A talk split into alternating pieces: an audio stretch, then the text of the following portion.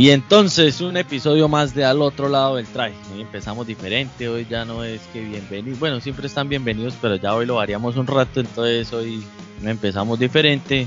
Un saludo para todos los que nos están siguiendo en las plataformas de podcast, en las redes sociales y van comentando.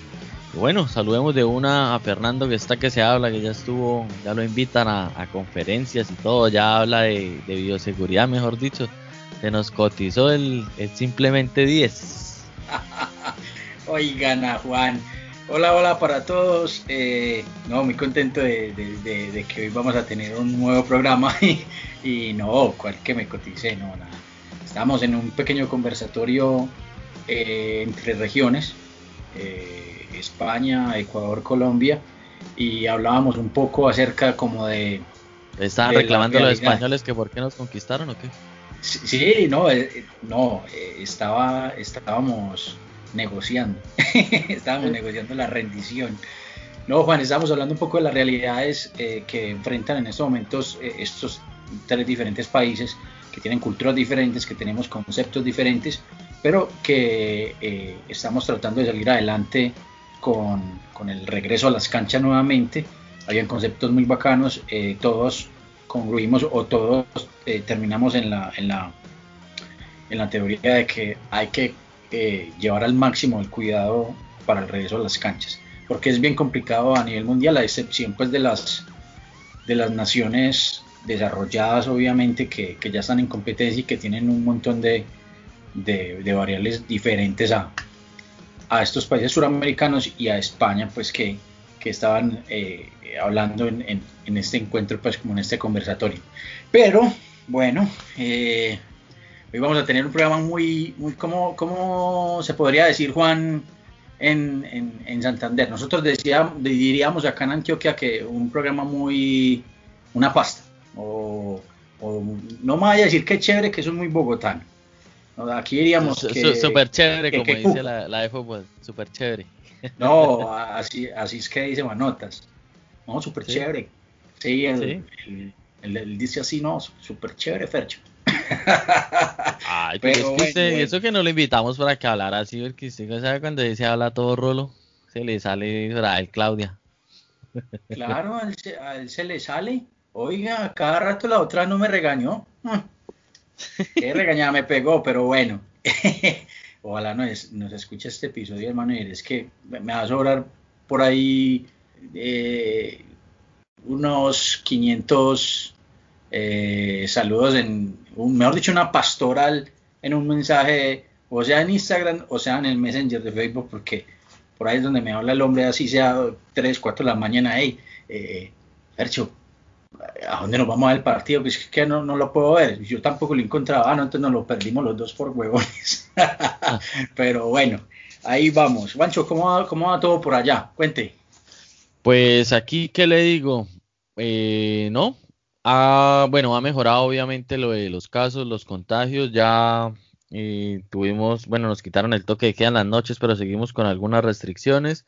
Estamos esperando estos 15 días a ver si, si ya levantan más todo lo que tiene que ver con ir a los como almacenes donde se compran cosas diferentes a lo que son las, las comidas y todo eso de, de primera mano por ejemplo, el Target. como los centros comerciales, pues. ¿o Sí, los shopping como tal. O sea, ah, como aquí, aquí centros comerciales sí hay todo, pero hay almacenes tan grandes que no necesitan estar dentro de un centro comercial, sino ellos solos tienen su, su local grandísimo.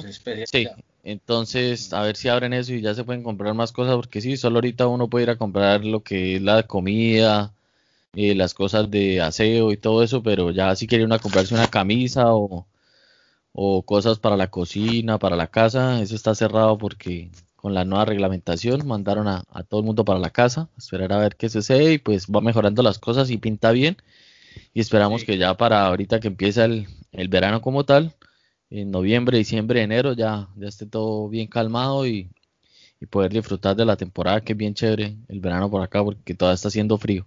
Y ahora sí, que ya estamos hablando con mucha carreta y vamos a lo que es el episodio como tal, el día de hoy queremos eh, hablar con Fernando sobre las, digamos, rivalidades en el buen sentido que hay en el rugby a nivel profesional, Eh, a nivel amateur vamos a tocar algunos clubes, eh, en selecciones, en clubes profesionales, entonces vamos a, hablar como de los clásicos, digamos, ya es algo como muy futbolero, pero obviamente en el rugby de que los hay, los hay, que son los clásicos así entre selecciones, clubes, y ahí lo que se va dando, también vamos hablando, algunos de estos tienen una gran historia, o sea, siempre esos enfrentamientos dejan algo y, y por qué esas rivalidades se dan tanto, entonces de eso vamos a ir hablando un poco y en el siguiente segmento les iremos explicando bien la dinámica de todo esto. Mientras tanto, Fernando, recuerde las redes sociales y nos vamos ahora sí con el episodio.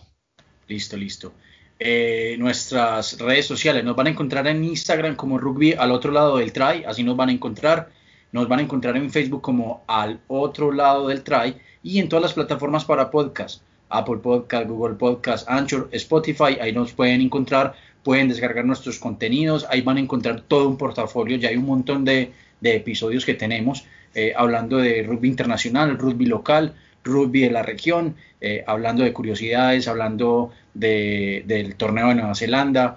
Eh, hemos hablado ya de infinidad de temas, Juan, y bueno, si, de pronto tienen alguna, alguna curiosidad, algo de conocer algún, de algún torneo, de pronto eh, conocer de pronto la historia de rugby, cómo inició, de los mundiales. Ahí van a encontrar algunos episodios y también van a encontrar episodios de eh, el inicio del rugby en Colombia también, que hemos tocado pues como partes del arbitraje, eh, vivencias de algunos protagonistas del rugby en Colombia. Y bueno, ahí están disponibles para que los descarguen, los escuchen y los, los, compartan, que es lo, más importante. Nos dejan sus, su sugerencia, nos dejan su información, nos dejan su comentario estamos obviamente abiertos para que eh, nos, nos ¿qué? ¿Cómo, ¿Cómo, se diría eso, Juan? Nos den una, una retroalimentación, un feedback bien bacano si, si, si es necesario. Ahí. Ahí. estamos, ahí estamos disponibles. Juan, antes de comenzar el, el siguiente bloque, ¿cuál sería eh, de pronto la rivalidad más grande que tenemos en Colombia en cuanto a selecciones y clubes? ¿Qué pensás? Ah, es que es muy variado, porque, por ejemplo, para mí, como tal, que la, la, rivalidad que más me gustaba, pues muchos dirán que, la de los Santanderes, que bueno, Santander contra Norte es una buena, pero, me, pero en mi caso personal me gustaba más el, enfrentamiento contra Bogotá. Siempre los partidos contra Bogotá eran muy parejos, se daba uno buenísimo y, a mí para mí ese era del partido el año que más me gustaba o el que más esperaba era cuando me tocaba enfrentarme contra Bogotá pero el partido contra Norte también siempre fue bueno por ese morbo ahí de los Santanderes.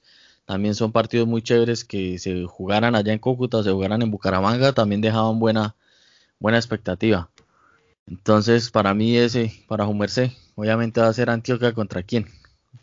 Pues para mí siempre, siempre ha existido una rivalidad muy fuerte entre Antioquia y Bogotá, ¿cierto? Eh, se han disputado demasiadas veces eh, algunos interligas, juegos nacionales, eh, pero ahora está surgiendo también una rivalidad muy fuerte, muy fuerte, Juan, contra los Santanderes. He notado yo en algunos partidos que me he visto por ahí en, en, YouTube y en especial contra, contra Norte Santander. Pero yo creo que la rivalidad más fuerte sí es siempre Antioquia, Antioquia Bogotá. Y entre clubes locales, eh, la rivalidad más fuerte que hay tradicional es Gatos Petirrojos. Otra que se está formando es Duende Fénix, una rivalidad que está ahí como, como a la medida. Y no sé en otras regiones. Eh, eh, en cuanto a clubes, Juan, en tu, en tu ciudad, ¿cuál dirías vos?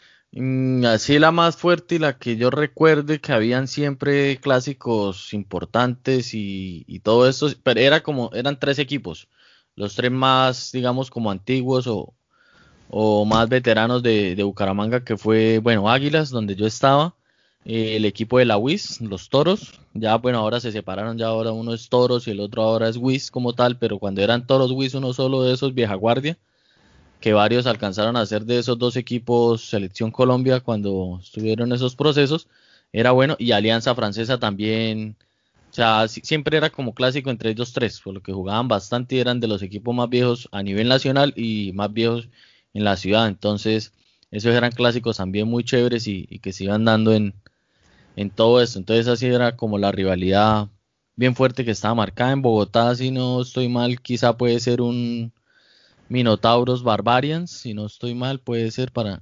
y metiéndole por ahí un Carneros, un Carnero Zeppelin también. Sí, es un equipo de tradición. Sí, quizá, bueno, en, en Cali creo que sería Sultanes contra Lobos. Sí. O contra Nativos también es un equipo ya muy fuerte que se está como generando. Pero sí, si vamos a la historia, son como los como los que más más historia tienen por ahí. Por, en la costa, en la costa no sé, en la costa no sé, Juan. De, pronto toda que, que nos comenten y nos dejen por ahí.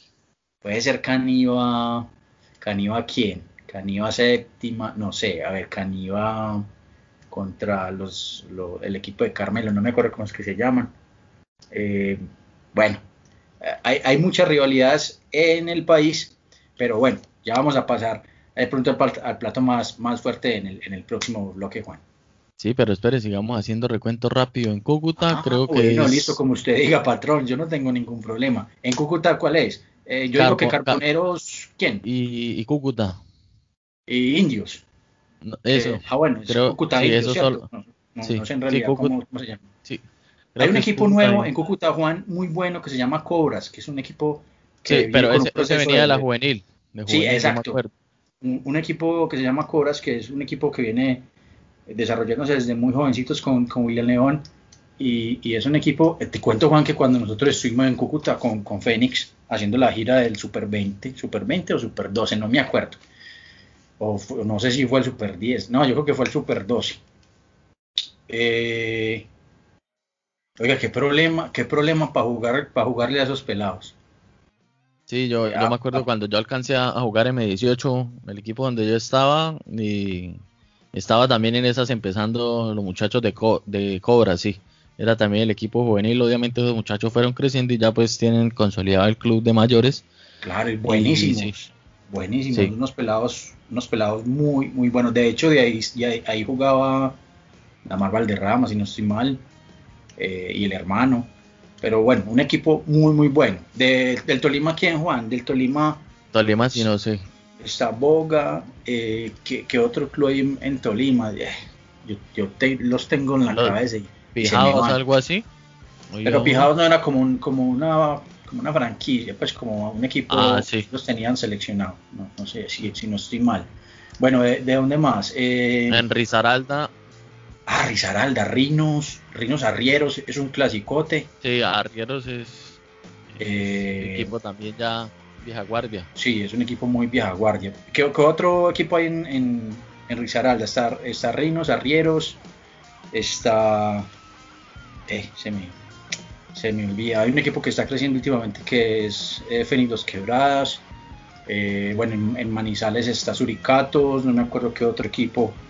Bueno, se, me pasa Juan. Ah, ¿sabes cuál Juan aquí en Medellín? Es otro clásico. Gatos Universidad de Medellín porque son de los dos equipos, yo creo que la, Universidad de Medellín creo que es un poco más antigua, un poquito, no sé, no, tendría que mirar fechas. Y bueno, claro que pues, la Medellín en este momento no está jugando en primera división, lo que está jugando en segunda, hace rato no se cruzan eh, con clubes de mayores, pero era un clasicote también, era un equipo duro de roer ese Universidad de Medellín Zorros. Sí. Y bueno, sí, creo que así por encimita de eso esperamos que bueno nos comenten ahí en, nuestras redes sociales en, la imagen del episodio o, en algún lado y nos dejen a ver cuáles son las rivalidades así los clásicos que se dan en, sus ciudades para, tenerlos en cuenta y, contarlos en, el siguiente episodio y ahora sí entonces vamos a, hacer una pequeña pausa y nos vamos a, a las rivalidades de selecciones y de clubes profesionales a nivel mundial entonces no se pierdan esto que es al otro lado del trailer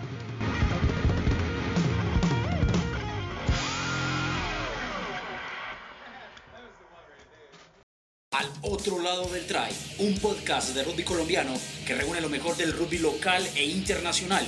Escúchanos en todas las plataformas para podcast, Anchor, Google Podcast, Spotify y Apple Podcast. Y síguenos en nuestras redes sociales, Instagram y Facebook.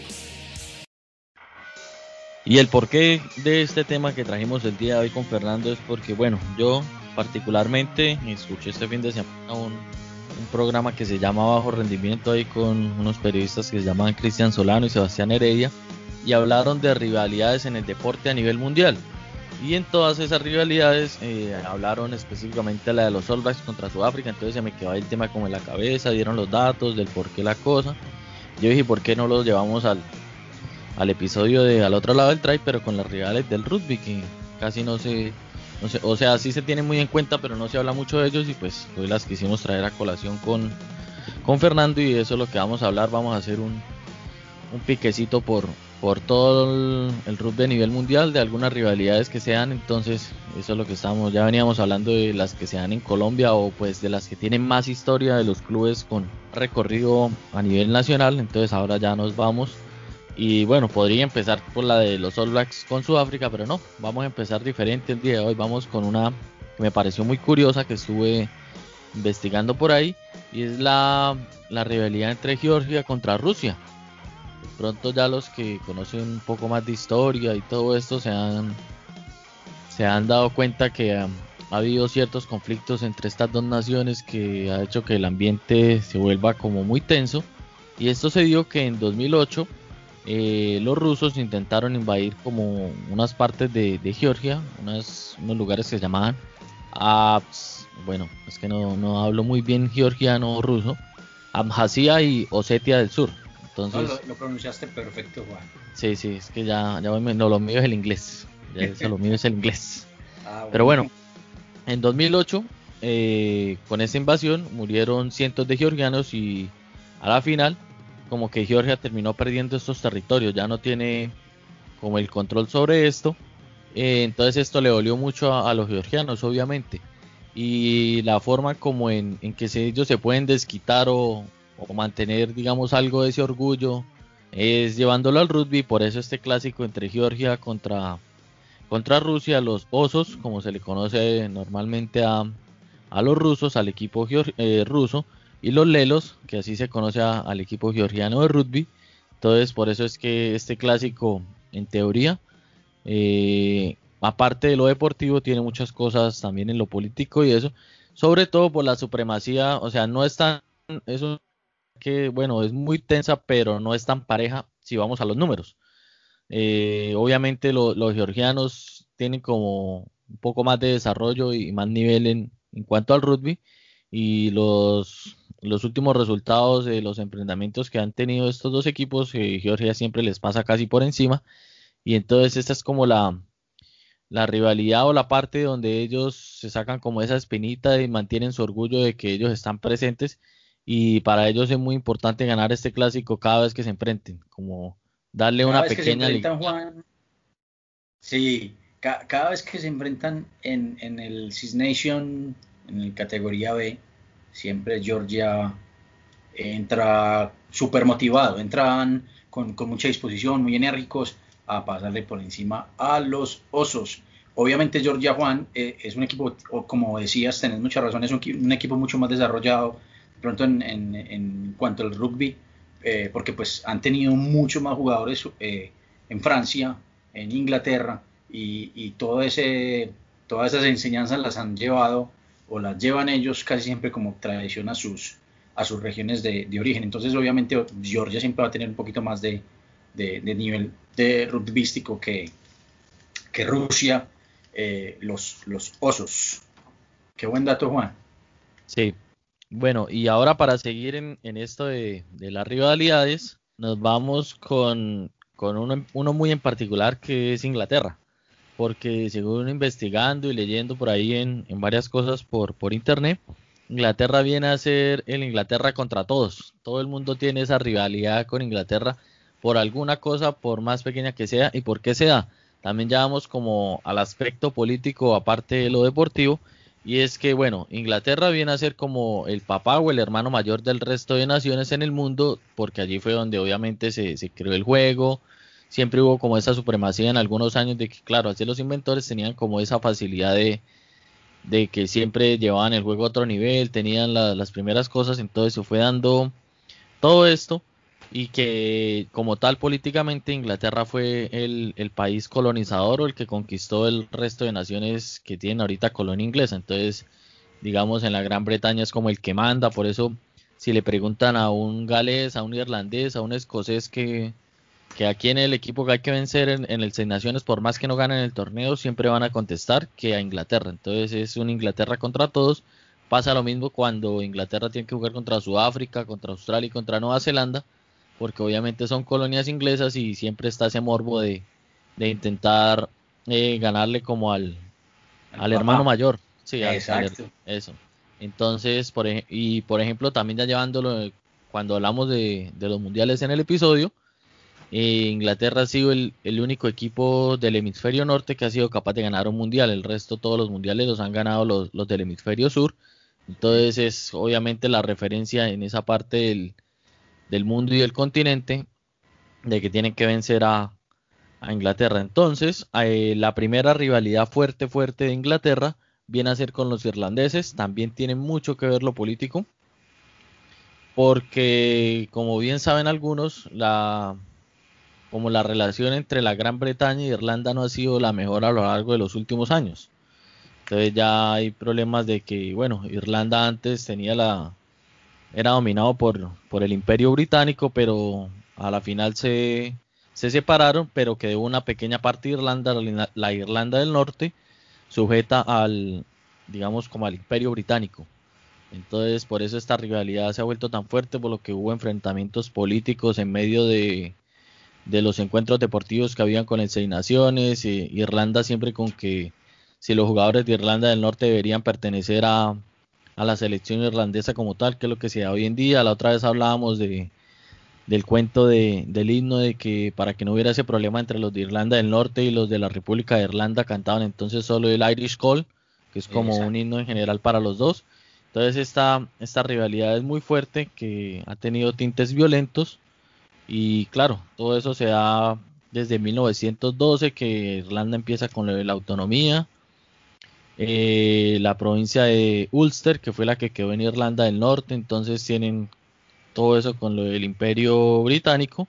Y por eso es que esta es una de las rivalidades como más fuertes así que se puede encontrar Inglaterra a lo largo de todos los años en cuanto a los enfrentamientos de rugby que se dan más que todo en el, en el Seis Naciones. En la segunda, ¿cuál tenemos por ahí, Fernando? La de Gales, Inglaterra, que también es Gales, fuerte. Gales, Gales, Inglaterra, sí, Juan. Ahí para, complementar un poquito lo de, lo de Inglaterra, Irlanda, eh, decías ahora que la provincia de Ulster quedó en, Irlanda del Norte.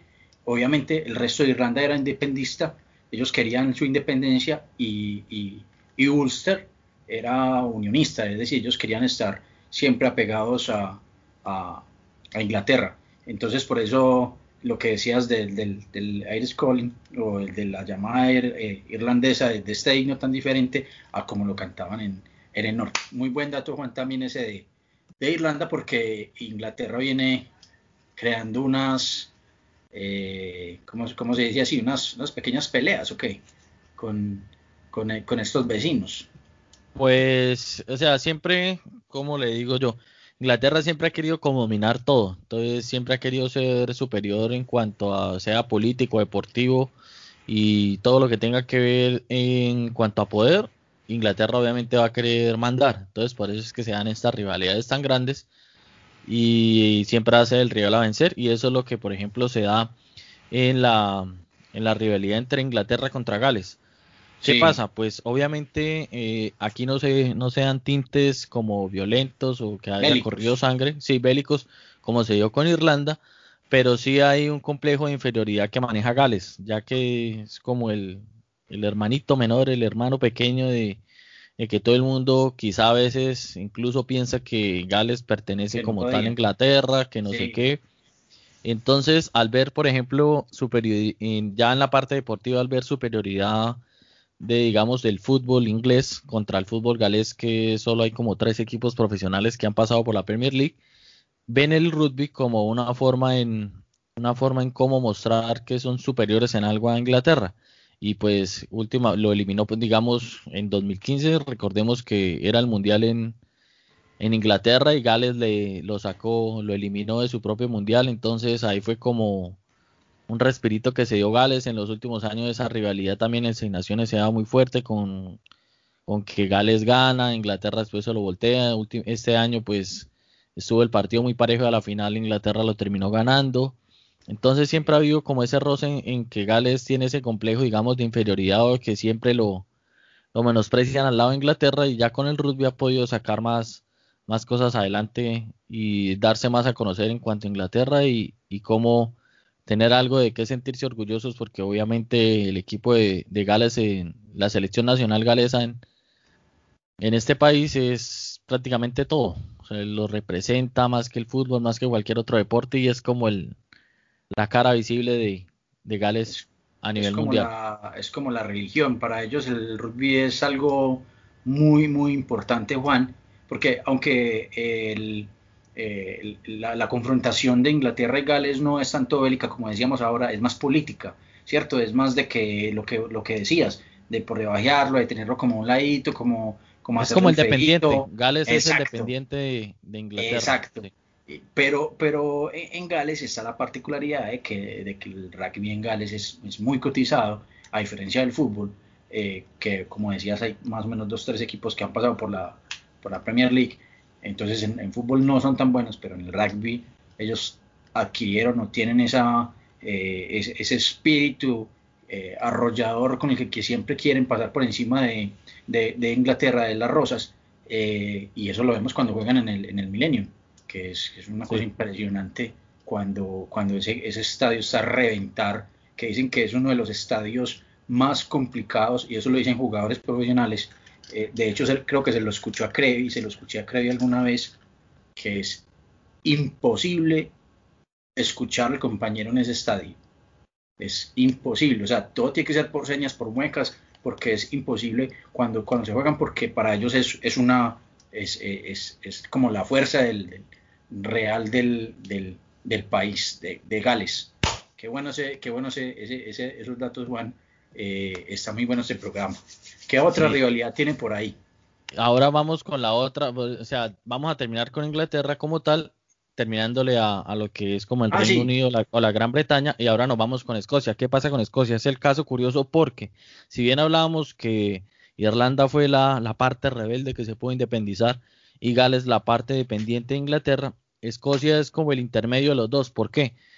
Porque a lo largo de los años ha querido independizarse, pero no ha podido. Ese es el problema de Escocia. Y entonces, como que dice, estamos juntos, así en la Gran Bretaña, pero no revueltos, siempre y aún más en estos momentos con lo que se dio de la aprobación del Brexit y la salida de la Unión Europea de ¿de quién? de Inglaterra o de Gran Bretaña de la Unión Europea como que no trae buenas cosas o algunos no se sienten muy representados con esto, entonces como que Escocia últimamente ha tenido la idea de querer independizarse también de la Gran Bretaña y desmantelar todo eso y seguir perteneciendo a, a, todo, a todo esto netamente político que sea, entonces también es uno de los enfrentamientos más, más grandes. Varios tienen muy presente que cuando se enfrentan entre ellos en el Seis Naciones, se da lo que es la disputa de la Calcuta Cup. Se ha visto así que la... Es el, partido, creo que es el partido más, el partido, sí, el partido de los más viejos del mundo, si no es el, prácticamente el primer partido como oficial entre entre selecciones, ¿no? Creo que es ese, Juan, ¿no? Sí, sí. El primer partido se disputó el 27 de marzo de 1871 en Edimburgo. Entonces ese partido lo ganó por un gol a cero, que es como era como se repartían los puntos. Creo que fue por una patada, más que todo. Si hoy lo llevaríamos sería como 3 a 0. Creo que fue un penal el que al final terminó definiendo ese ese partido, entonces Escocia también va a querer siempre estar venciendo a Inglaterra en lo que sea, puede ser fútbol, rugby o cricket, que es un deporte también eh, que tiene muchos seguidores o, muchos practicantes en lo que es en las colonias británicas y obviamente en el Reino Unido. Entonces esta es otra de las rivalidades de, de Inglaterra. Entonces ahí ya hablamos que tiene dentro de toda esa Gran Bretaña y todo ese proceso que tiene ahí, entre ellos también hay sus rosquitas políticas y, por eso le dan como más morbo a, lo que son los enfrentamientos en el Seis Naciones. Entonces ya con eso acabamos lo que es Inglaterra, que es Inglaterra contra todos. También esta otra que es Inglaterra con Francia, que obviamente son como amigos, enemigos, que han compartido cosas esto en las guerras, que han sido aliados, enemigos. Entonces también está ese morbo, pero las más importantes creía yo eran las que tienen con con cada uno de estos países que lo rodea y que obviamente cuando hablamos, se acuerdan en el episodio de los British and Irish Lions, Ya ahí sí se unen como una sola nación y tiran a, a, a pujar todos para el mismo lado. Entonces, eso es también lo bonito del rugby, que como cada cuatro años todas estas naciones se unen en casi como si fuera en una sola y le hacen fuerza a su equipo para ir a realizar estas giras que hablábamos en el episodio de los British and Irish Lions que les recomendamos que lo escuchen por ahí. Hay algo muy particular, Juan, y es lo bonito del rugby, que es que eh, esas confrontaciones se quedan ahí, o sea, no trascienden. Y, hay un ejemplo muy, muy, muy bacano, que es el ejemplo de, de, Sir, John, de Johnny Wilkinson, eh, que, es una leyenda inglesa del, rugby, es considerado uno de los mejores pateadores del mundo, que ganó un mundial a punta de patadas, que, eh, fue considerado un niño prodigio del, rugby y, era una persona súper venerada, súper amado, era súper respetado en el equipo donde terminó su carrera, que es el, el Toulon en Francia. Entonces, eso es lo bonito del rugby, que son esas confrontaciones más como históricas, pero no transcienden de pronto como a lo, o rayan pues como a lo antideportivo. Sí, entonces, bueno, ahí ya con eso cerramos un poco lo que es las rivalidades en Europa, las más destacables, lo que más conocemos por ahí. Creo que también Francia e Italia tienen su, su cosa pendiente, pero sí, pero no, no es tan relevante como las otras que hablamos. Y ahora nos vamos para África. Otra de estas rivalidades como extrañas, pero esta sí es un poco más amigable en el, en el contexto como la compara, que es Kenia contra Uganda. Entonces, ¿por qué venimos a, o por qué se da que Kenia y Uganda pueden ser así como una rivalidad en el rugby eh, bien chévere? Porque son países como casi hermanos que tienen lugares en común, digamos, en la geografía los separa, digamos, una montaña, un lago. Entonces, eh, ¿qué pasa con Kenia y Uganda? No son equipos top como tal, pero en lo que es en África, por ejemplo, Kenia está tercero en el ranking mundial. O sea, si fueran solo los equipos africanos, está primero, digamos, Sudáfrica, segundo Namibia, y ya tercero está Kenia, Uganda está con el quinto puesto. Y lo que sucede es que comparten tantas cosas que tienen una, lo comparan, digamos, así para llevarlo a, a nivel local. Sudamérica como Colombia, Venezuela, tienen muchas, comparten mucho su cultura. Entonces están muy pegados, comparten idioma, comparten quizá costumbres eh, de comidas o cosas así. Entonces por eso es una rivalidad que se da muy fuerte ya que obviamente quieren siempre estar destacando y el rugby es una oportunidad que les da a ellos, aparte del atletismo, porque obviamente sabemos que Kenia saca tremendos atletas, Uganda también puede llegar a sacar buenos atletas, pero ven el rugby como esa forma en que hay una cosa, digamos, más o menos pareja que les puede llegar a diferenciar del resto. Entonces, por eso la rivalidad entre Kenia y Uganda puede llegar a ser importante en cuanto a, ejercer como decir, sí, lo que siempre casi todas quieren llevar a cabo, que es decir, bueno, yo soy superior a usted en esto, superior a usted en el rugby, tengo quizá mejor juego, mejor no sé qué, entonces es, es muy extraña porque son tan amigables, pero ya en cuanto al rugby ya se torna un poquito el ambiente, obviamente, de cada uno su sentido de pertenencia, pero no pasa de ahí. No hay que hay guerras, no hay, no hay nada de eso, sino que es, es muy amigable o muy, o muy chévere esta rivalidad que se da entre estas dos naciones africanas. Es como la, la más fuerte que se da en, en África, ya que digamos Sudáfrica podría tener algo con Namibia, pero los, los niveles de, de juegos son extremadamente diferentes, entonces no es tan grande como o tan pareja como se da esta con entre Uganda y, Kenia. Entonces, ¿cómo la ve ahí, Fernando? Eh, esa, es bien complicada porque ellos comparten muchas cosas tribales. Eh, obviamente su, cultura, su, su, su, raza, y, pero también tienen una particularidad, Juan, y es que son ex colonias inglesas.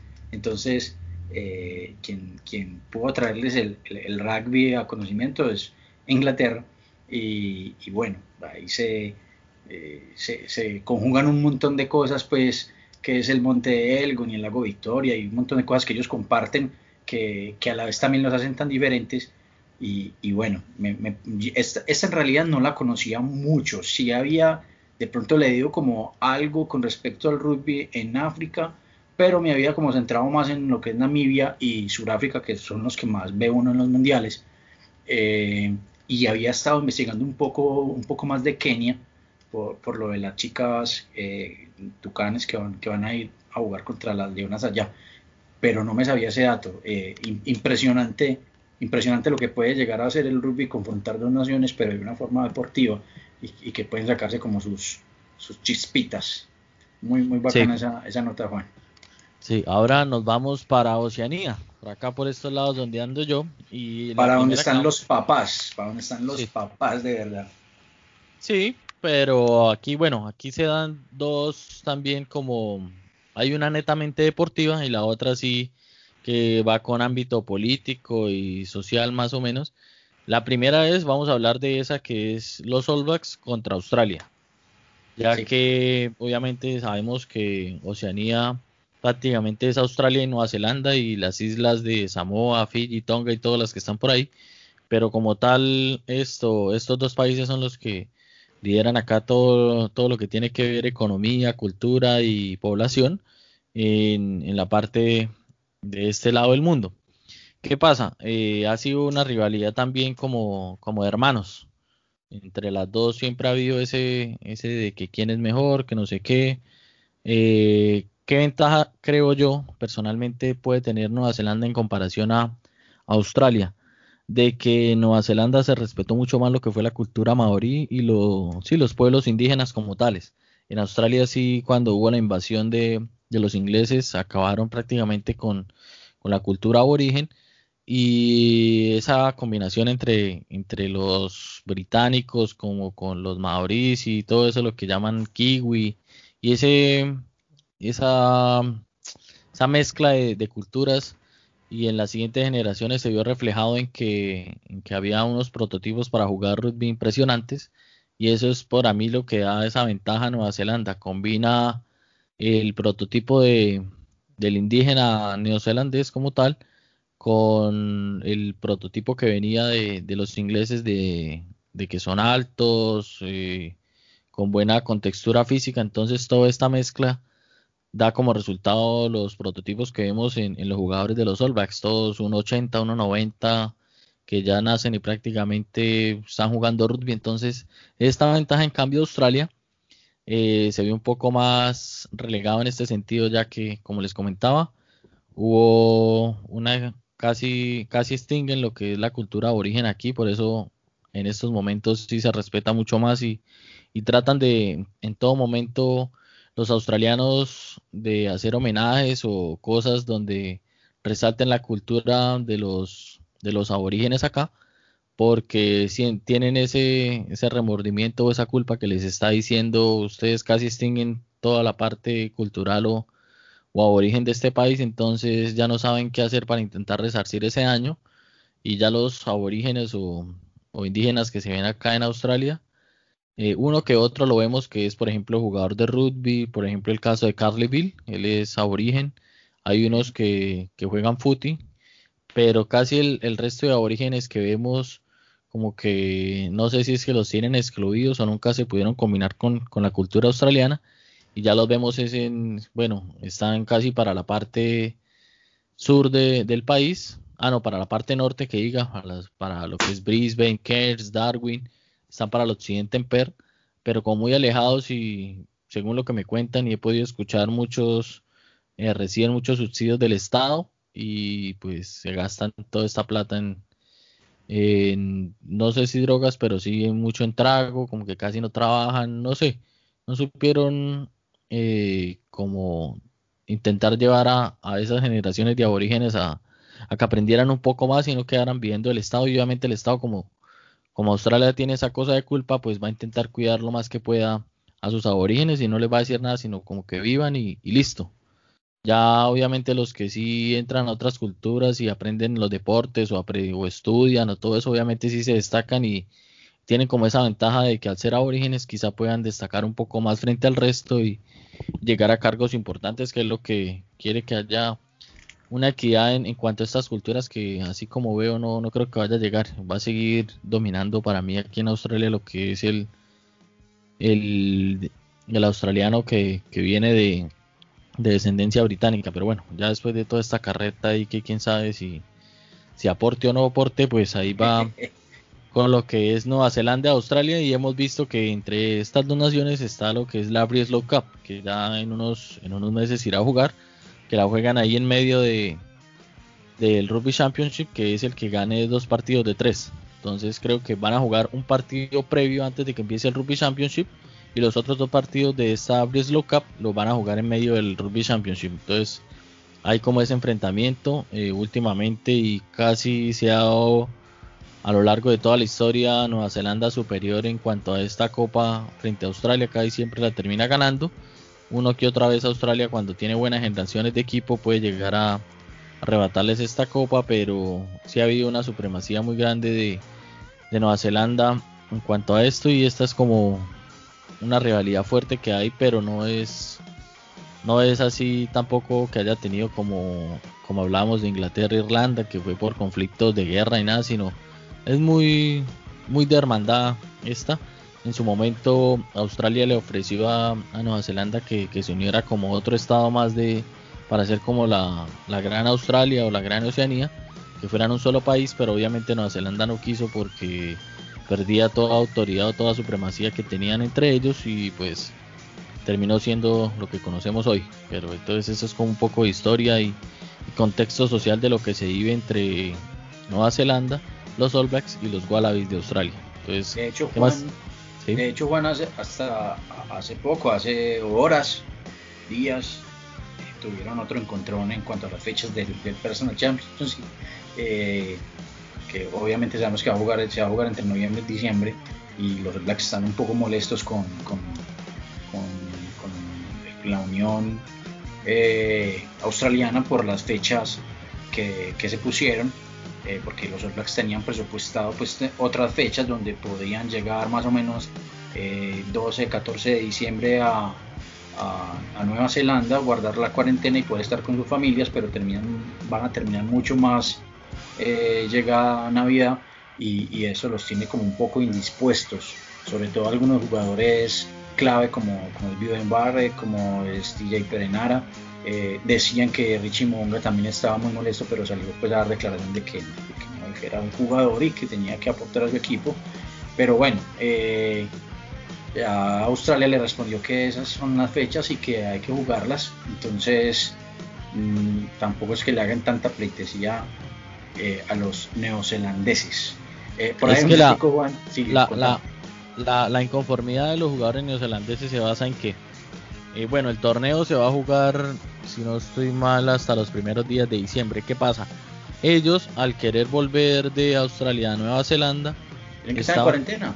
Sí, tienen que llegar a cuarentena, entonces que quizá esas fechas se les crucen esa cuarentena con las navidades y todo eso. Entonces, lo que querían o lo que pedían los jugadores era que cuando volvieran a Nueva Zelanda, no les hicieran hacer la cuarentena, pero entonces en estos días salió Jacinta, que es la primera ministra de ah, Nueva Zelanda, les, dijo, no, ustedes los pueden ser muy All Blacks y todo, pero los vamos a tratar como un ciudadano más y si listo, vayan y jueguen y los dejamos volver, pero cuando vuelvan tienen que hacer la cuarentena obligatoria.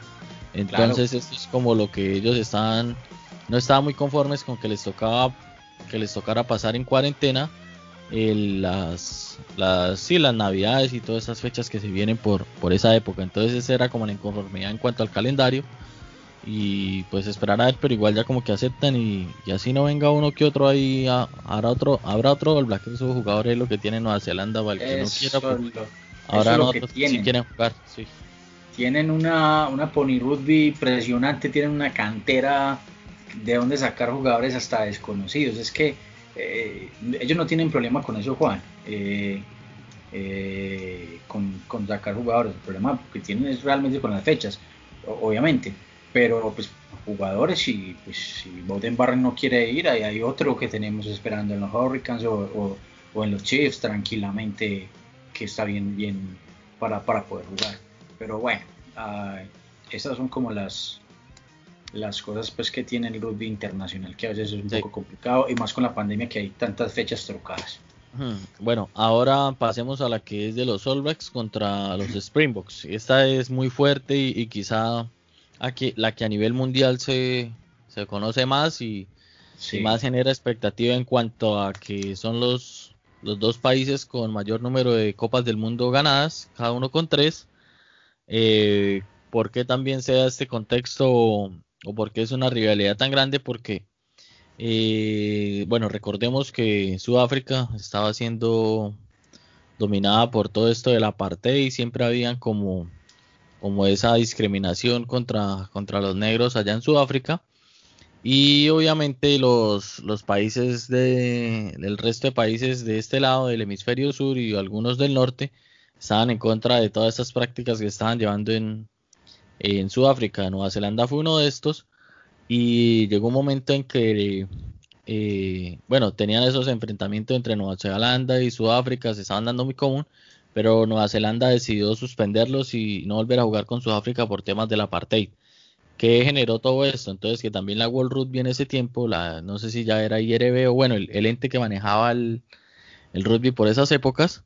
Sí, sí, la IRB, la International Rugby Board, e, esa era la que No sé si en ese tiempo ya, ya era esa todavía. Eh, se crearon, como lo contamos, en 1987 el primer mundial de rugby, que se jugó precisamente en Nueva Zelanda y excluyó a Sudáfrica. Le dijo, bueno, hasta que ustedes no, no levanten esas normas de lo de la parte y todo eso, no, no van a por poder acá tener... No vuelven. Sí, por acá no vuelven y no van a tener enfrentamientos internacionales ni participaciones en los mundiales de rugby. Por eso lo, lo que fue en 1987 y 1991 Sudáfrica no participó de los mundiales de rugby.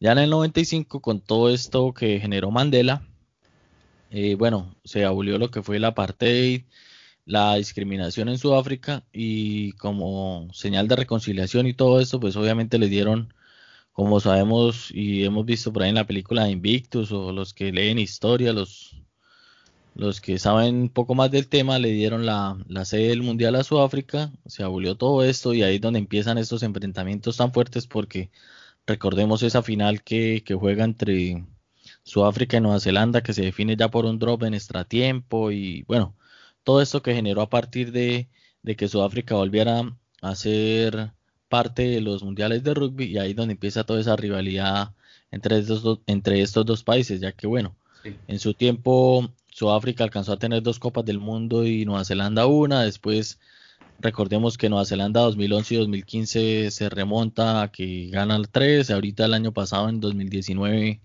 Sudáfrica gana la otra, entonces 3 y 3, entonces siempre ha habido esa esa, esa realidad fuerte. Y en lo político también se dio en que obviamente Sudáfrica en su tiempo, eh, los años, sí, 1950, 70, 40, bueno, en todas esas épocas, eh, Sudáfrica siempre estuvo, son, bueno, también colonia británica y a favor de, esa discriminación como tal. Nueva Zelanda, sino estaban en que fueran más unidos entre, entre todas las culturas y por eso también aparte de los partidos de rugby, así en lo deportivo había ese roce cultural también entre estas dos naciones que eran colonias británicas pero con pensamientos muy diferentes. Y obviamente pues eh, Sudáfrica también fue tuvo colonias eh, de Países Bajos porque ya no les puede decir que Holanda que no sé qué. Entonces de Países Bajos sí.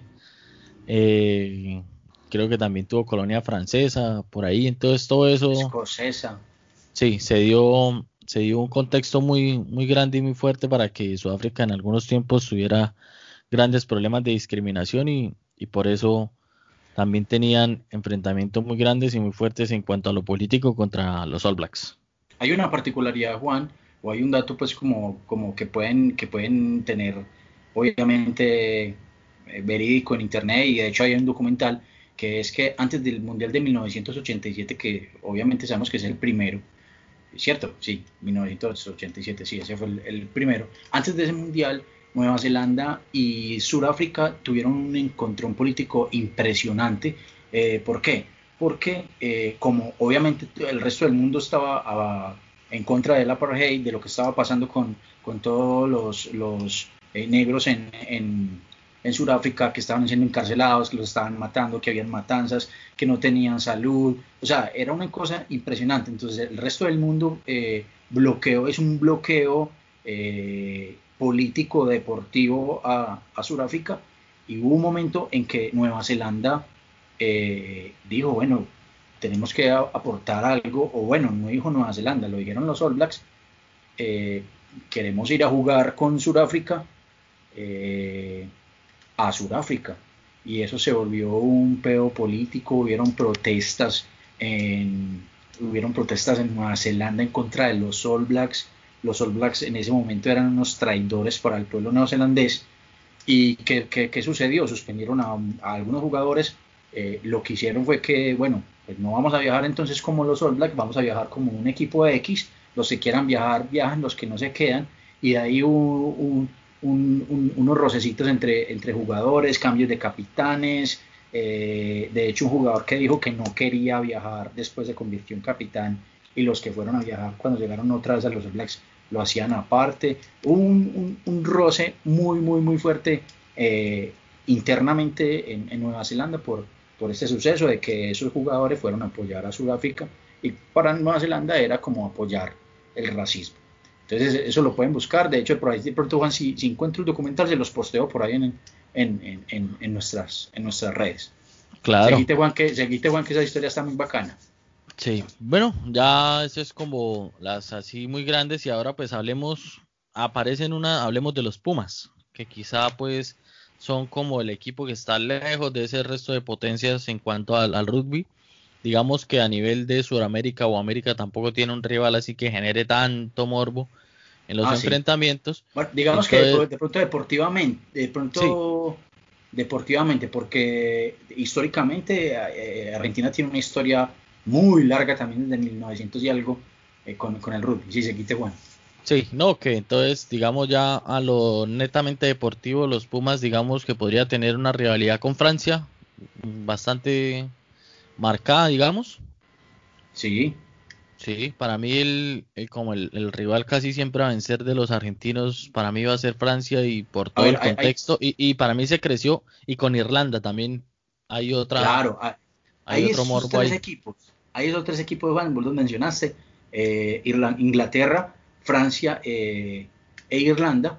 Eh, con Francia yo creo que se agudiza más es desde el Mundial del 2007. Sí, desde ahí donde Argentina llega a la casa de, Francia, le gana el, partido inaugural y después los elimina. Después coge a Irlanda, creo que desde el 95 vienen sacándolo de los mundiales. Y lo, sacó en el 99. En el 99 me acuerdo que está la, imagen de esa de... En el 99 lo sacó.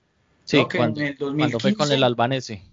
En el 2015 vuelve y lo saca. Vuelve y lo saca, pero creo que en el 99 también ellos tuvieron un encontrón fuerte no sé, tendría que buscar, se, me escapa. o sea, el, encontrón fuerte del 99 fue que eh, todo el mundo daba por hecho que, Irlanda pasaba a cuartos de final del mundial, que habían como unos octavos de final ahí todos raros, que en el episodio de los mundiales les, les explicamos cómo fue ese sistema de clasificación ese, en ese mundial, que era totalmente diferente al que se dio ya en 2003, 2007 y de ahí en adelante. Entonces, claro, desde ahí empieza ese roce entre, entre Irlanda y Argentina, porque Argentina en los papeles era un equipo inferior, elimina a Irlanda.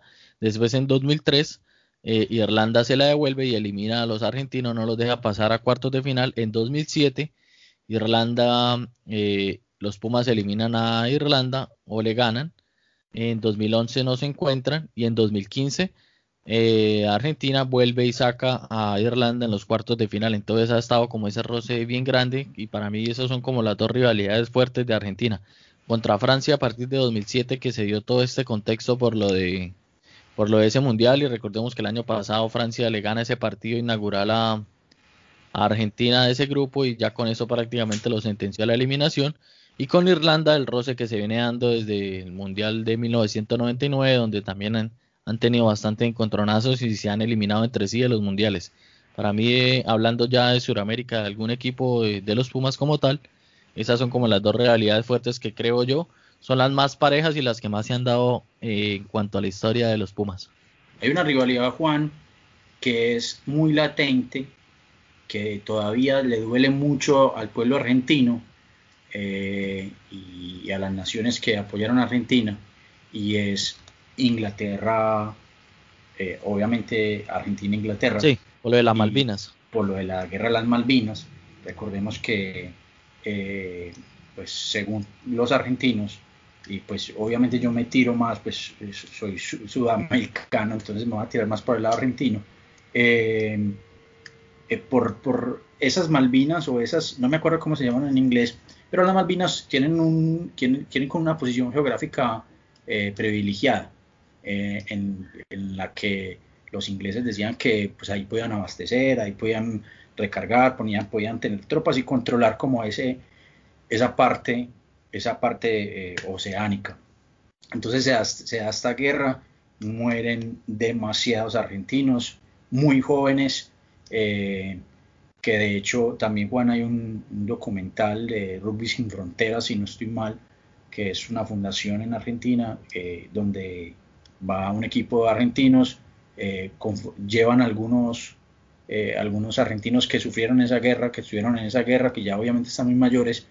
También se, tuvo un equipo de, allá de, de las Islas Falklands, creo que se llama, las Malvinas, y hicieron como una especie de documental, se abrazaron, se pidieron perdón, estuvieron en, en, en el cementerio donde enterraron varios cuerpos de, soldados argentinos. Y esa para mí es eh, el detonante, obviamente, de, de, la pelea argentina con, con Inglaterra, que se ve mucho en los, en los mundiales. En los, los argentinos les, les cantan mucho cuando juegan contra Inglaterra les cantan mucho que si no saltan es un argentino tititi y tienen muchas cancioncitas dedicadas a los a los a los ingleses. A mí esa rivalidad me parece muy muy reciente, muy bacana. Sí, esa pues bueno, en cuanto a lo deportivo, quizá hay un desbalance muy grande porque Inglaterra siempre ha sido como muy superior a, los Pumas. Uno que otro partido le ha ganado a los Pumas, pero si vamos al contexto de lo que hablábamos, por ejemplo, con Inglaterra, Irlanda y todos esos que tuvieron problemas aparte de lo deportivo, pues obviamente esa rivalidad también sea muy fuerte entre Inglaterra por lo de las Malvinas con ah, Argentina. Entonces es muy chévere esa y, y sí toca tener la reseñada también ya llevando al contexto eh, deportivo político, lo podemos llamar así.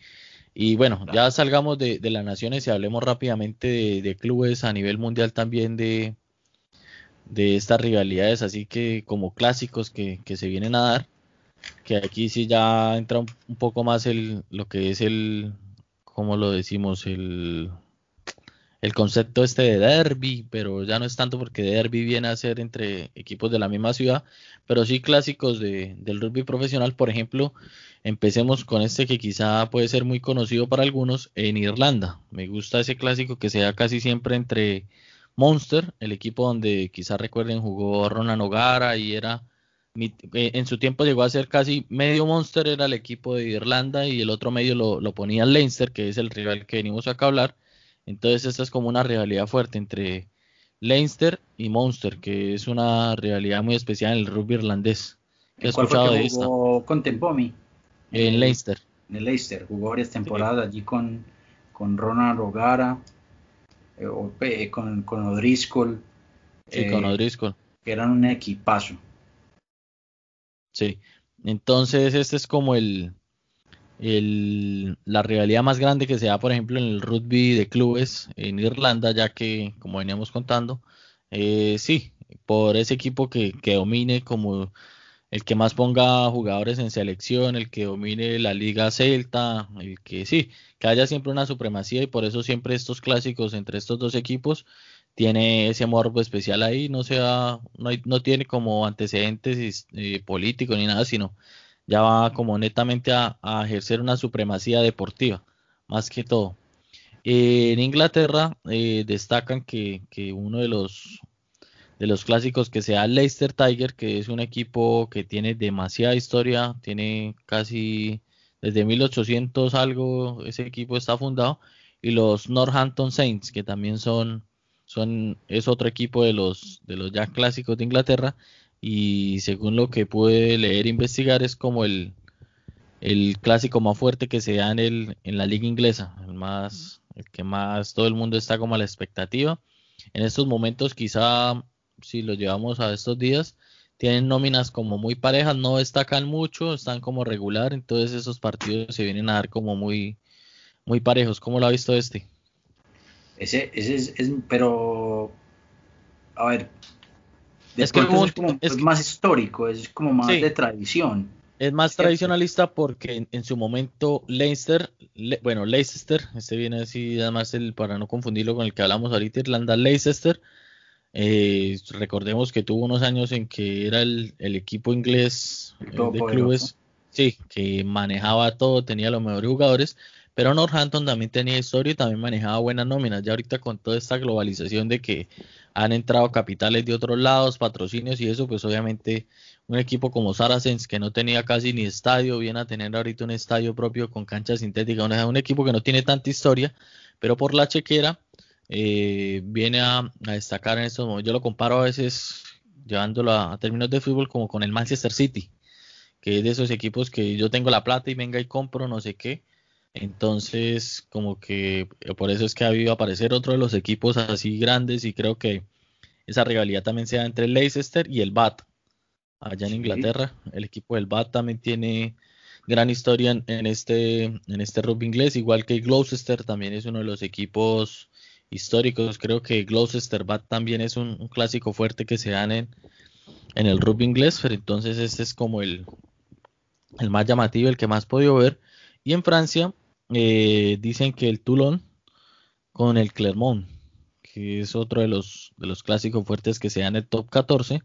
Al Toulon yo lo comparo a veces con el, con el quizá Real Madrid, que también es otro equipo de los que tiene plata y compra a los jugadores que quiera, pero tiene historia, tiene, no es un aparecido cualquiera, sino Toulon ya también ha tenido historia en el rugby francés y Clermont también es otro de los equipos históricos y que ha dado que hablar en, Francia. Entonces, esa es otra rivalidad fuerte que se viene a dar entre Toulon, donde el equipo de las estrellas allá en el top 14 y el Clermont, donde también han pasado muchos argentinos y, también tiene buena historia en, el rugby francés. ¿Qué otro sabe por ahí o a dónde nos de vamos Francia, otra rivalidad? Eh, de Francia otra rivalidad fuerte que, que ha surgido ya pues, hace muchos años es el, el Racing eh, lo que fue el Racing Metro, bueno, el Racing 92, con, mejor dicho, los equipos parisinos.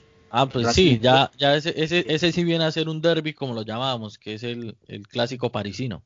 El Racing Metro y el, y el Stade francés, pero ese es como más reciente, sí. Pero obviamente por la supremacía de, la supremacía parisina, entonces también ah. tiene ese morbo ahí de, de, cuál es el mejor en la ciudad y cuál eh, tiene más poder económico porque tienen mucho poder económico eh, estos dos clubes. Sí. Eh, bueno, ¿qué otro país así nos falta o que recordemos o merced ¿qué, más recuerda por ahí? Pues yo tengo uno que quizá es el uno de los más importantes en Argentina y no sé si, si a nivel suramericano en cuanto a clubes amateur. Y, y es muy, o sea, es un clásico muy fuerte por lo que eran antes un solo equipo, era un solo equipo y en, digamos como en 1937 se separa y ya quedan dos de los equipos más clásicos de Argentina y estamos hablando del SIC, San Isidro Club y el CASI, Club Atlético San Isidro, que muchos los, quizá los han visto, uno, o sea, si se pueden analizar los uniformes, eh, antes Sí, antes eran el Casi, que era como la camisa de Barbarians que Fernando no se quita para las transmisiones, así, de blanco y, negro. Entonces esa es la del Casi.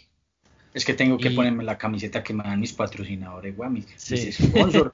tengo que lucir de, mis, camisetas, por Dios. Sí. Y el SIC, cuando en el 1937, bueno, de ahí dicen que, se fundó por lo que ese día estaban jugando, salieron 15 jugadores del Casi eh, a un lado, otros 15 del Casi al otro y se armó ese roce y ahí dicen que fue que empezó la historia del SIC, que ya después de ese enfrentamiento como que unos jugadores ahí, ¿por qué no sacamos otro equipo? Y otra cosa, entonces ya cuando el SIC eh, se generó como tal, eh, la única variación que le pusieron a, a, ese uniforme fue que, bueno, conservaron los colores históricos del Casi, solo que le pusieron una franja azul. Le pusieron una franja azul a, la camisa y redujeron el tamaño de las líneas. Entonces, por eso las dos camisas son muy, muy parecidas y son los, digamos, los equipos amateur en, en Argentina con, con ese clásico más marcado. Ya quizá hay otros clubes a lo largo del territorio con más, con más historia de eso, pero ya llevándolo a Buenos Aires como tal, la que más se conoce es esa. y eh, también por lo que eran los equipos que dominaban prácticamente el rugby argentino, sacaban y ponían, eran la base de los Pumas, casi entre los dos equipos se unían y sacaban en su momento eh, casi todos los Pumas. Entonces, por eso es cobra gran importancia estos equipos, por ejemplo, en por esos equipos ha pasado Pichot, Leguizamón, Longo, Filan, bueno, demasiados Pumas han pasado por estos equipos, entonces por eso se genera tanta tanta cosa con Pichot jugó en el Casi, en el 92 al 97 jugó en el Casi. Sí, sí. Y ahí obviamente salió. Sí.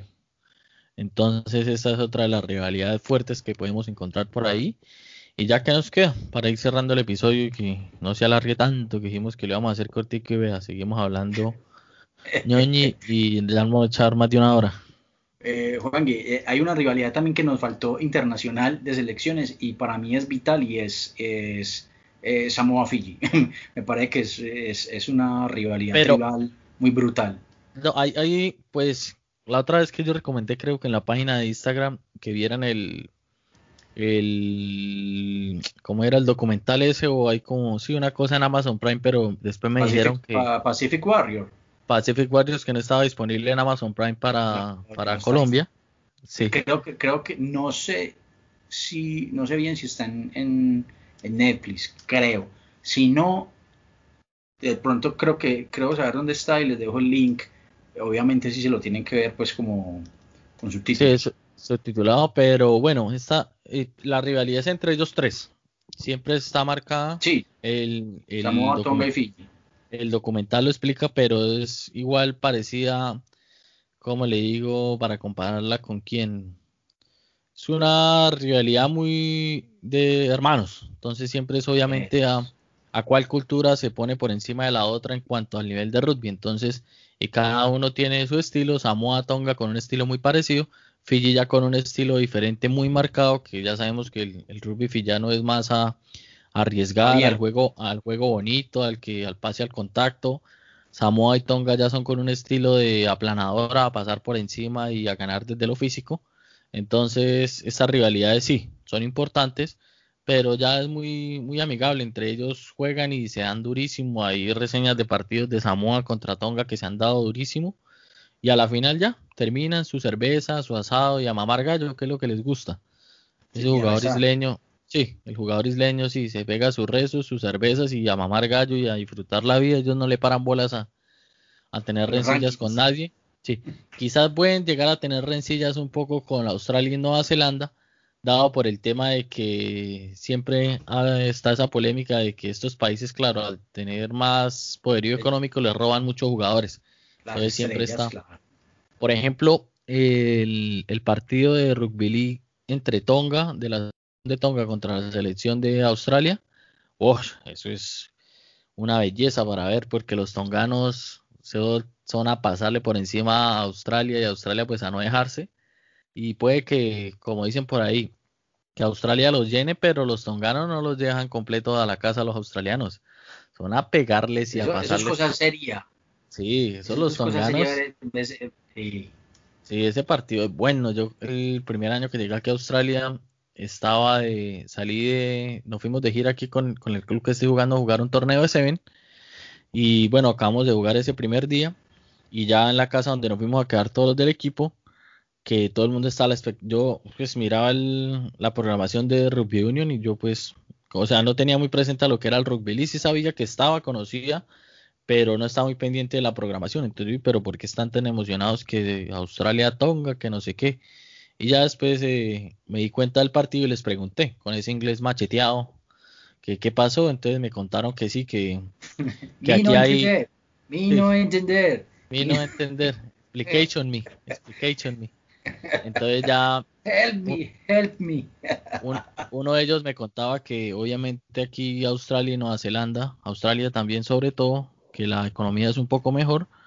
Eh, está plagado de estos tonganos isleños que quizá no llegaron ellos, ellos sí habrán nacido acá, pero tienen background o los papás nacieron en esas islas, entonces ellos quizás se sienten más isleños que australianos.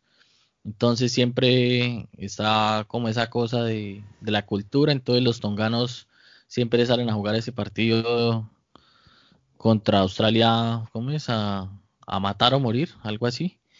Y es a pasarle por encima a Australia si lo llenen, que les duela los totazos. Y en ese partido, claro, en ese equipo estábamos como casi la mitad del equipo eran entre samoanos y tonganos y era haciéndole fuerza a Tonga y, grite y de todo.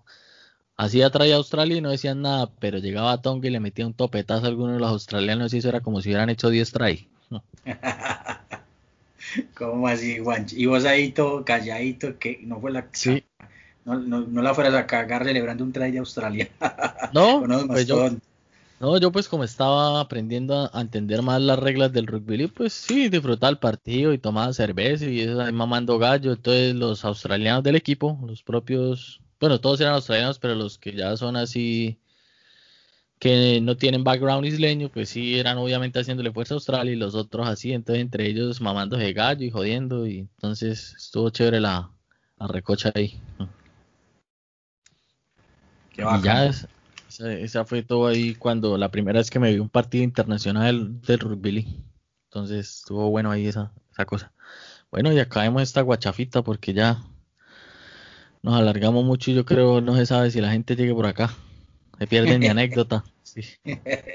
Vamos a recordar en las redes sociales, Juan, eh, en Instagram nos encuentran como rugby al otro lado del try, en Facebook nos encuentran como al otro lado del try y en todas las plataformas para podcast eh, nos encuentran en Anchor, en, Spotify, en Apple Podcast, Google Podcast. Ahí pueden encontrarnos. Recuerden compartir los, los, episodios. Eh, y, bueno, también si nos quieren dejar temas de lo que quieran de pronto que, hablemos, ahí estamos prestos para que, para que eh, nos, escriban y, compartan nuestros episodios y le den like a, todas nuestras redes sociales.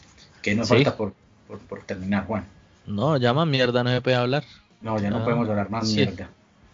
Ya. Al sí, si llegaron, episodio, a ver. ¿Qué? Voy a eh, decir como si llegaron a esta parte del episodio, por favor déjenos qué, que nos dejen qué. Una, mm. una bandera, una, alguna cosa en, sí, que nos dejen, del episodio.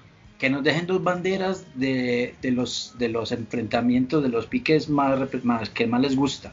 Sí, de eso, el, pique que más les haya gustado, entonces colocan la bandera digamos, en pues, de una. sí, esa, esa está chévere esa dinámica ahí. Entonces ahí vamos dando pendientes con eso. Y bueno, ya no siendo más, nos vemos el, en el próximo ahí episodio. Colombia, ahí ponen la de Colombia y Venezuela. Ah, ay, ay, pues, ay. Pero hubo un tiempo, hubo un tiempo en que, en que Colombia era, o sea, cuando todavía estábamos en el Sudamericano B y estaban las elecciones un poco más parejas, el, partido a ganar era el partido contra Venezuela, que yo me acuerdo que creo, no sé si fue Venezuela o Perú que le ganó a Colombia allá en Medellín, ¿la vez eso? Eh, Venezuela y Perú creo que también. Sí, creo que también, pero pero siempre hubo, un momento en que, que, tenía como nivel, digamos, más o menos parejo y, eran esos partidos buenos contra Venezuela. Es que Venezuela tenía mucho equipo, bueno, tenía mucho jugador que estaban buenos en Europa en, Países Bajos, en Francia, en Alemania, más que todos como en Alemania. Y entonces los, los traían y cuando los traían se, se, complicaba la cosa para Colombia. Pero los cross border sí los ganó todos, los ha, ganado, los ha venido mm, ganando Colombia todos. Pero bueno, vamos a seguir extendiendo hablando de, vamos a terminar por en, con Bolívar y en eh, Maracaibo, por allá.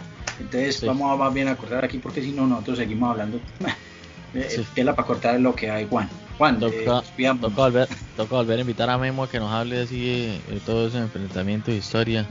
Toca volverlo a invitar al episodio, sí. Va a tocar, bueno, hablando de Memo, eh, le hacen los, los blogs de Memo, creo que es, eh, bueno, por ahí los voy a postear, no me acuerdo, pero tiene un blog muy bacano donde pueden leer historias de Memo. Sí. Bueno, ahora sí, no siendo más, nos vemos en el próximo episodio, nos hablamos, nos vemos, nos vemos, hasta aquí llegamos. Suerte, Juancho. Vemos, chaito a todos. Un abrazo para todos. Esto, esto fue al otro lado del traje.